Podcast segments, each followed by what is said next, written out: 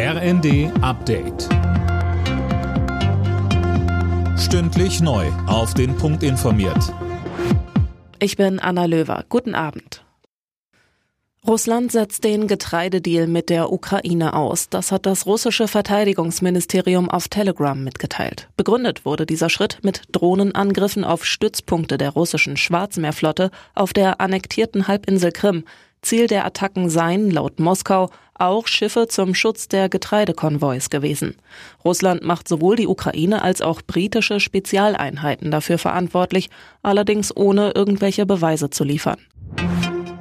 Finanzminister Lindner will Ländern und Kommunen nicht mehr Geld für die Aufnahme von Geflüchteten zahlen. In den Funke-Zeitungen weist er die entsprechenden Forderungen zurück. Das Thema dürfte auch nächsten Mittwoch beim Treffen von Kanzler Scholz und den Länderchefs oben auf der Agenda stehen.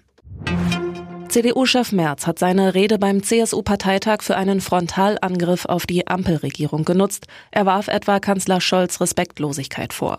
Merz verwies in dem Zusammenhang auch auf die Grundsatzrede von Bundespräsident Steinmeier gestern. Das bei einer Rede des Bundespräsidenten, die lange angekündigt war und wo er sich mit den großen Herausforderungen unserer Zeit beschäftigen wollte. Nicht ein Fraktionsvorsitzender aus der Ampel sitzt, nicht ein Mitglied der Bundesregierung ist ein Ausmaß an Respektlosigkeit unserem Staatsoberhaupt entgegen, das ich nicht für möglich gehalten hätte in dieser Regierung.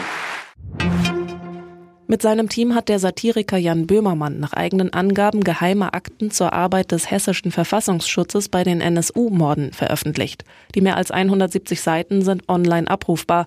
Eigentlich sollten sie bis zum Jahr 2044 unter Verschluss bleiben. Und noch die Ergebnisse der Fußball-Bundesliga. Leipzig-Leverkusen 2 zu 0, Bayern-Mainz 6 zu 2, Wolfsburg-Bochum 4 zu 0 und Stuttgart-Augsburg 2 zu 1.